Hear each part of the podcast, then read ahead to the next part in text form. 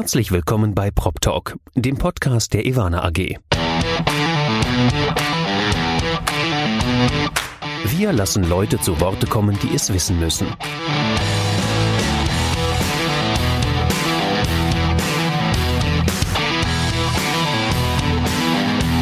Aus der Branche für die Branche. Mit Ihrem Moderator Andy Dietrich. Herzlich willkommen bei Prop Talk, dem Podcast der Ivana AG. Ich sitze heute wieder diesmal im Büro, nicht zu Hause und mir gegenüber sitzt der Chief Digital Officer Global Real Estate von Credit Suisse Asset Management. Herzlich willkommen, Gerald Kremer. Hi, grüß dich. Ja, schön, dass du da bist, Gerald. Wie ist die Lage in der Schweiz? Du, in der Schweiz ist die Lage ähm ja, also ähm, insgesamt natürlich ein bisschen angespannt jetzt inzwischen, aber grundsätzlich, äh, ja, rein geschäftlich, äh, denke ich, schlagen wir uns gut und ähm, ja, ich denke, man muss die, die Dinge nehmen, äh, wie sie kommen und wir versuchen das Beste daraus zu machen. Das kann man sagen. Äh, vielleicht muss ich den Hörern mal dazugeben, wir zeichnen heute am 15. Oktober auf. Die Zahlen in den letzten Tagen waren wieder etwas besorgniserregender, was die Neuinfektion angeht, sowohl in Deutschland als auch in der Schweiz. Das soll aber heute nicht unser Thema sein. Unser Thema heute ist Gerald Kremer. Gerald, lass uns erstmal kurz über dich sprechen. Ich habe es gesagt, du bist der Chief Digital Officer Global Real Estate bei Credit Suisse. Ihr seid, das kann man sagen, Credit Suisse Asset Management, der größte Anbieter von Immobilienanlagen in der Schweiz, einer der 15 größten weltweit. Ihr habt Stand heute weit mehr als 50 Milliarden Schweizer Franken Assets under Management. Damit seid ihr, kann man sagen, ein dicker Tanker im Markt würde ich so sagen, ja. Das würde ich auch so wobei sagen. Wir uns, wobei wir uns gerne als, ähm, als Tanker sehen, äh, mit einigen Schnellbooten außenrum. Eines der Schnellboote ist euer Digitalgeschäft. Du wurdest ja als Chief Digital Officer. Vorher warst du bei EY, du warst äh, zu Beginn deiner Karriere bei Strabag Property and Facility Services. Bei EY warst du auch schon der Digitalpapst und dann wurdest du zu Credit Suisse geholt. Das fand ich damals, es müsste jetzt zwei Jahre ungefähr her sein, ein sehr spannendes Experiment, dass ein Digitalprophet wie du zu einem traditionellen Immobilien Asset Manager geholt wurde. Was hattest du denn damals vorgefunden? Also ähm, das, das kann von außen sicherlich äh, so aussehen, dass das zwei verschiedene Welten sind, die da, die da zusammenkommen. Aber was ich äh, glücklicherweise vorgefunden habe, ist, dass es grundsätzlich einen sehr ähm, ja, unternehmerisch getriebenen Geist im, ähm, bei der Credit Suisse gibt. Ähm, also gibt es also bei uns diese lange Geschichte äh, von Alfred Escher äh, begonnen, ähm, der ja irgendwie die die ETH gegründet hat, ähm, den, ähm, den Gotthardtunnel äh, verantwortet hat und äh, daneben dann auch irgendwie die Vorgängerstation von der Credit Suisse gegründet hat. Und ähm, dieser Geist wird schon immer noch so ein bisschen durch die Flure, muss man sagen. Also es gab, äh, gab schon einige Initiativen, die ich davor gefunden habe. Also ich war positiv überrascht. Ähm, natürlich ist es auch ein herausforderndes Umfeld auf der anderen Seite. Bei einer Schweizer Großbank hast du natürlich sehr viele ähm, Prozesse, ähm, Strukturen, äh, Governance, die du berücksichtigen musst. Also von daher ähm, war es äh, tendenziell ein ja, ein, ein, ein positive, äh, positiver Start, äh, weil ich, wie gesagt, viele Sachen vorgefunden habe, mit denen ich schon arbeiten konnte. Und der habe dann versucht, das Ganze nochmal weiter äh, zu stärken, dem Ganzen noch mehr Nährboden zu geben und ähm, ja, auch von der, von der infrastrukturellen Seite her nochmal mehr ähm, ja, Arbeit zu leisten, sodass dann diese, diese guten Ideen einfach nochmal besser äh, gebracht werden können. Nun, äh, lass uns das mal konkret machen. Ihr habt ja eine sehr konkrete Digitalisierungsstrategie, auch du hast von guten Ideen gesprochen. Was genau macht ihr denn bei euch im Bereich? Also wir haben eigentlich die Strategie in drei große Bereiche aufgeteilt. Der eine Bereich ist der, von dem ich gerade gesprochen habe. Das ist das Thema äh, IT-Infrastruktur, wo wir sehr aktiv sind. Also grundsätzlich ähm, sind wir damit beschäftigt, eine sehr breite Immobilienmanagement-Plattform aufzubauen, die wirklich die komplette Wertschöpfungskette abdeckt, ähm, wo wir dann auch sehr eng mit unseren verschiedenen Partnern zusammenarbeiten.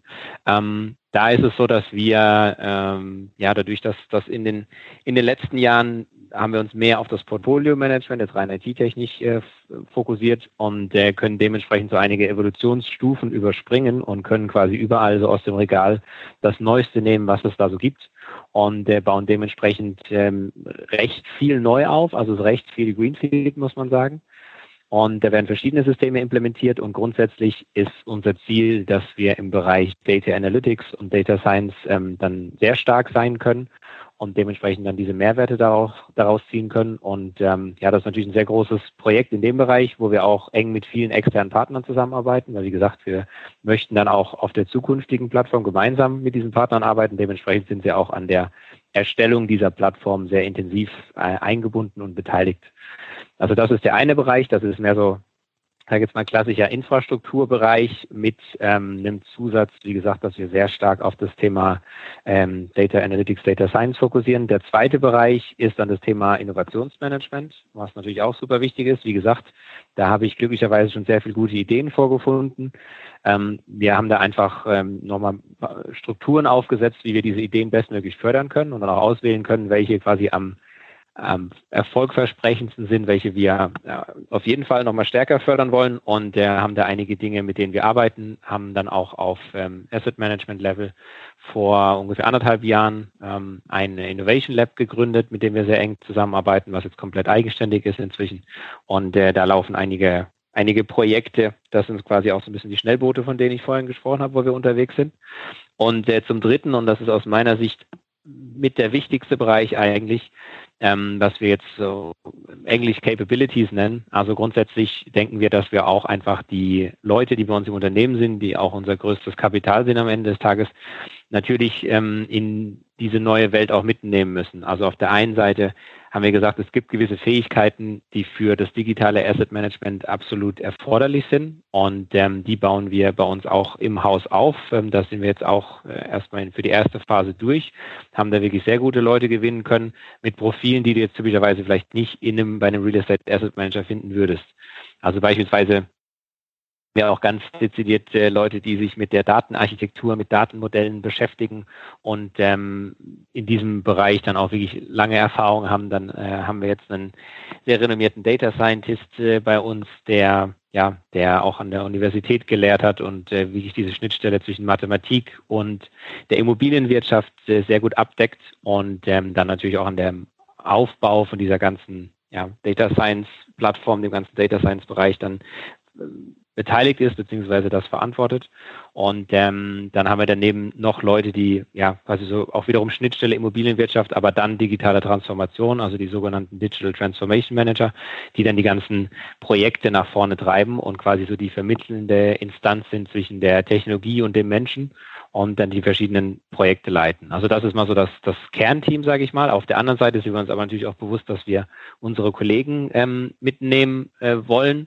Und ähm, da gibt es verschiedene, verschiedene Angebote. Also einerseits natürlich der ganze Bereich Training, äh, Change Management ist ein wichtiger. Aber wir haben auch ein Programm ins Leben gerufen, wo wir gesagt haben, wir möchten euch ganz intensiv in diese, äh, auf diese Reise mitnehmen, möchten euch ganz intensiv einbinden und ähm, haben dementsprechend dann auch ein Programm aufgesetzt, das heißt Digital Ambassador. Ähm, das, der Name ist Programm auf jeden Fall. Also das sind Leute aus unseren verschiedenen Fachbereichen, also sei es jetzt Finance oder Asset Management oder Portfolio Management, Construction Development und so weiter.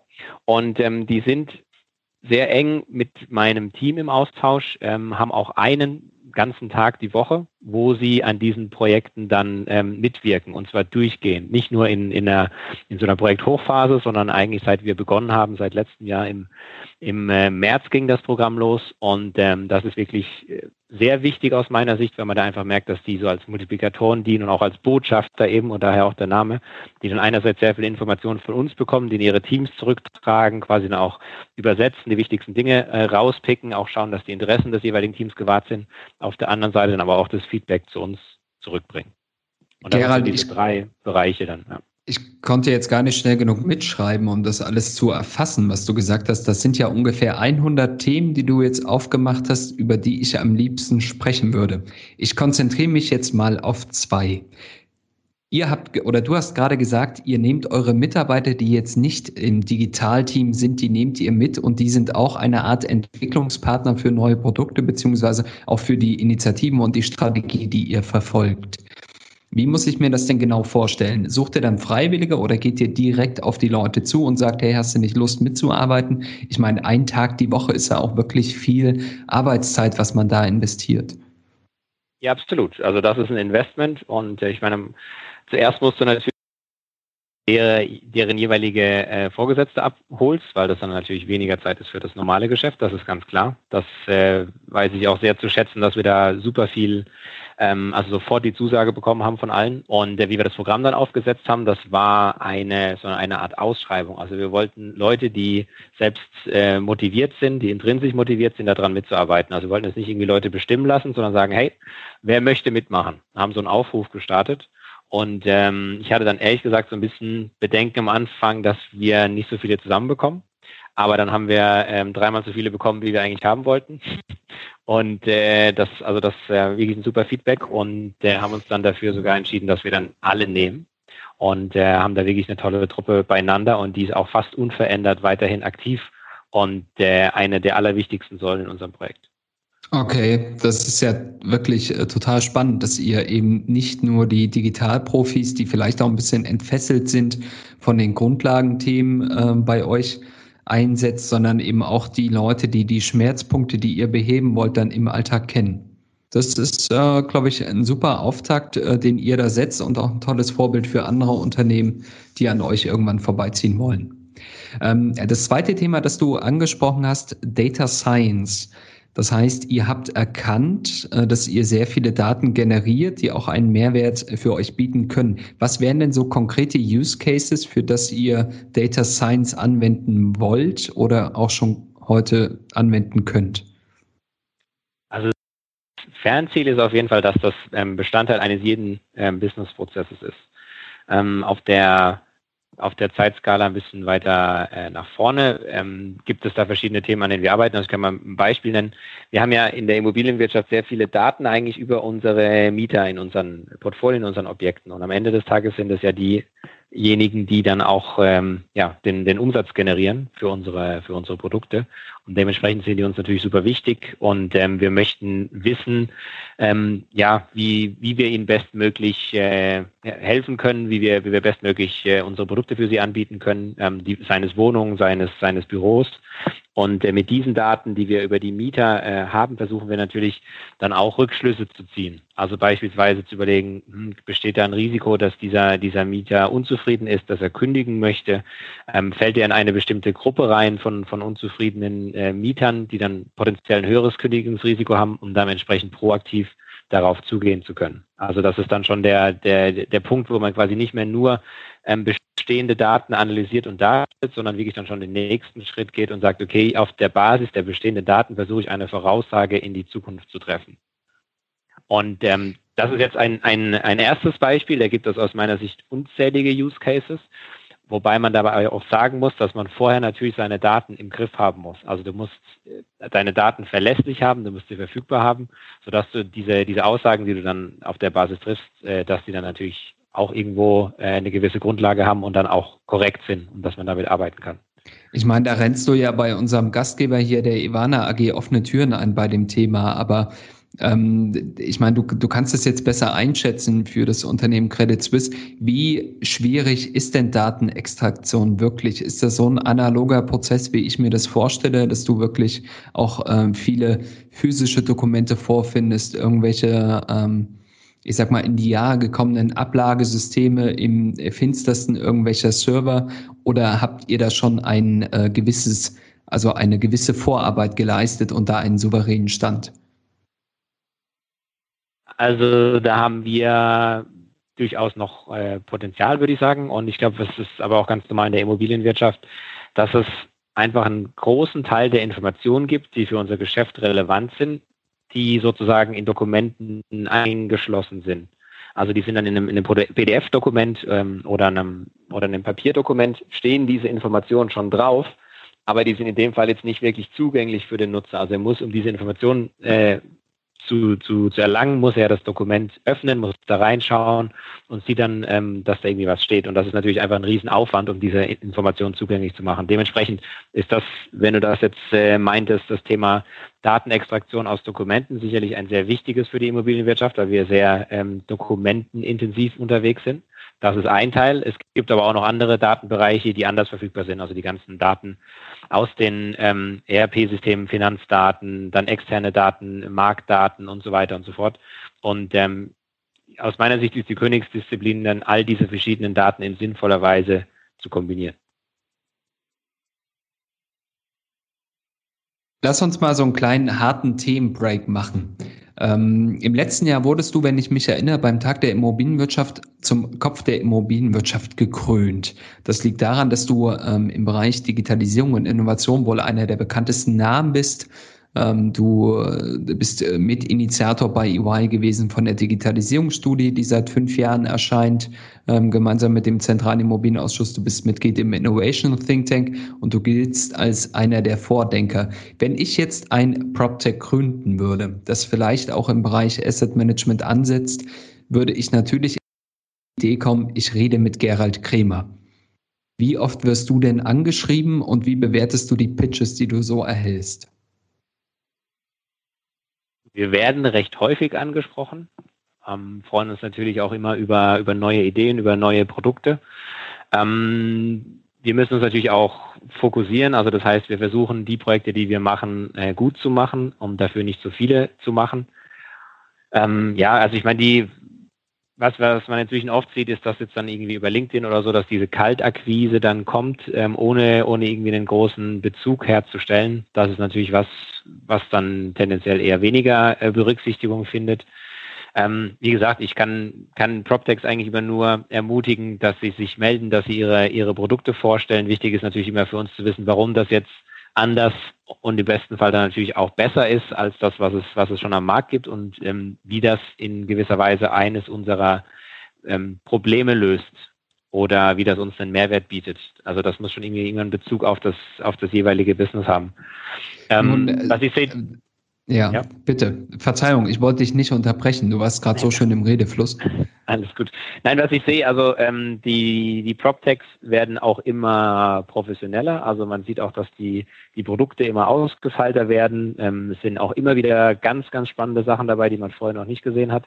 Aber es ist natürlich ein hart umkämpfter Markt auch. Ne? Also das, ähm, das sehen wir auch. Man sieht ja auch, wenn man sich so die, die PropTech-Szene anschaut. Ich kenne jetzt die Schweizer Szene inzwischen relativ gut, die sehr spannend ist aus meiner Sicht. Also da gibt es wirklich ein paar sehr gute mit dabei.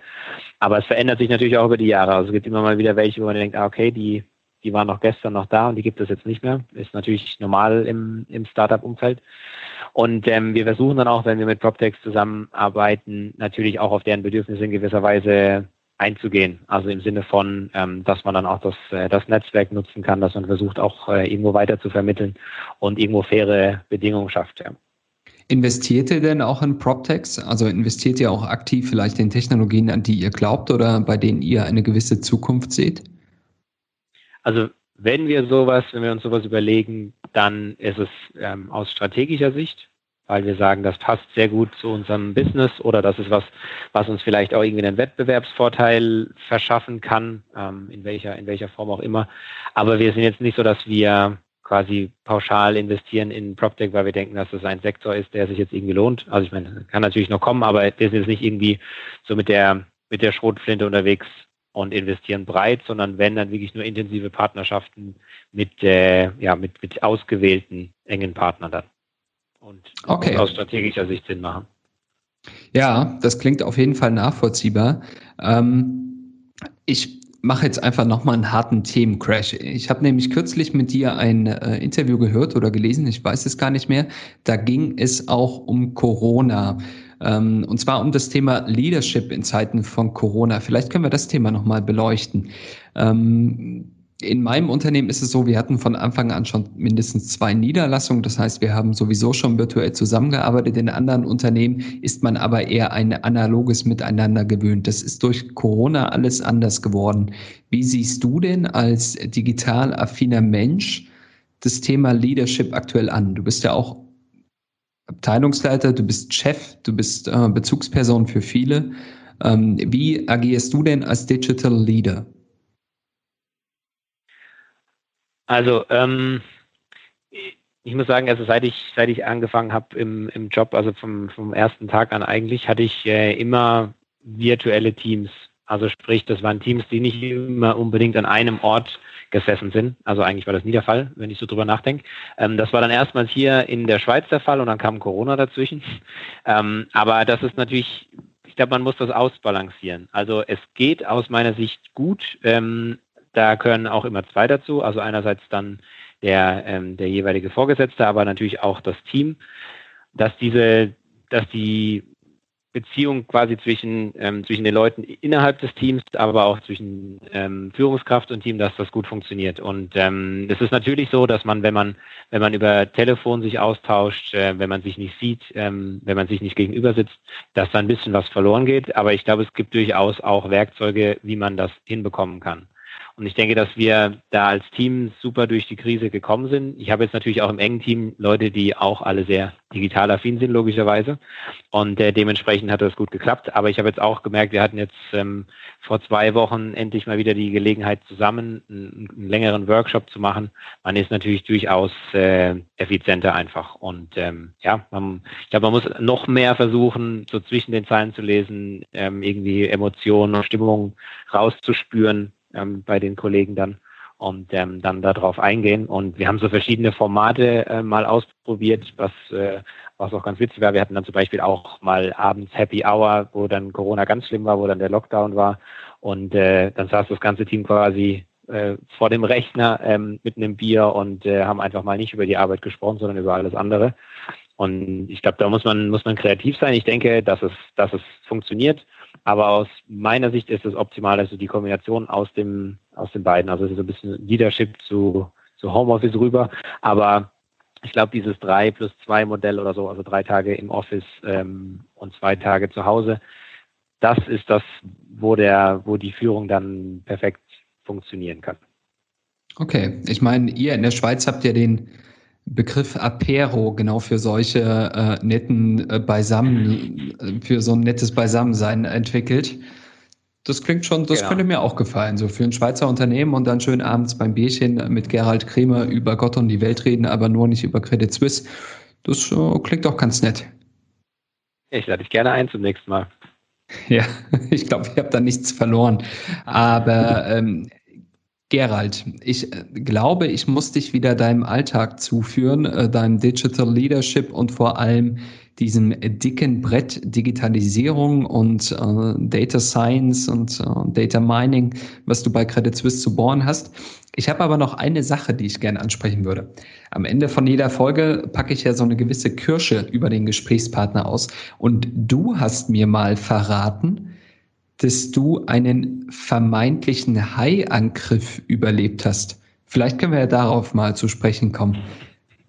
Was hat sich damals vorgetragen? Äh, vor, äh, was hat sich damals ähm, abgespielt?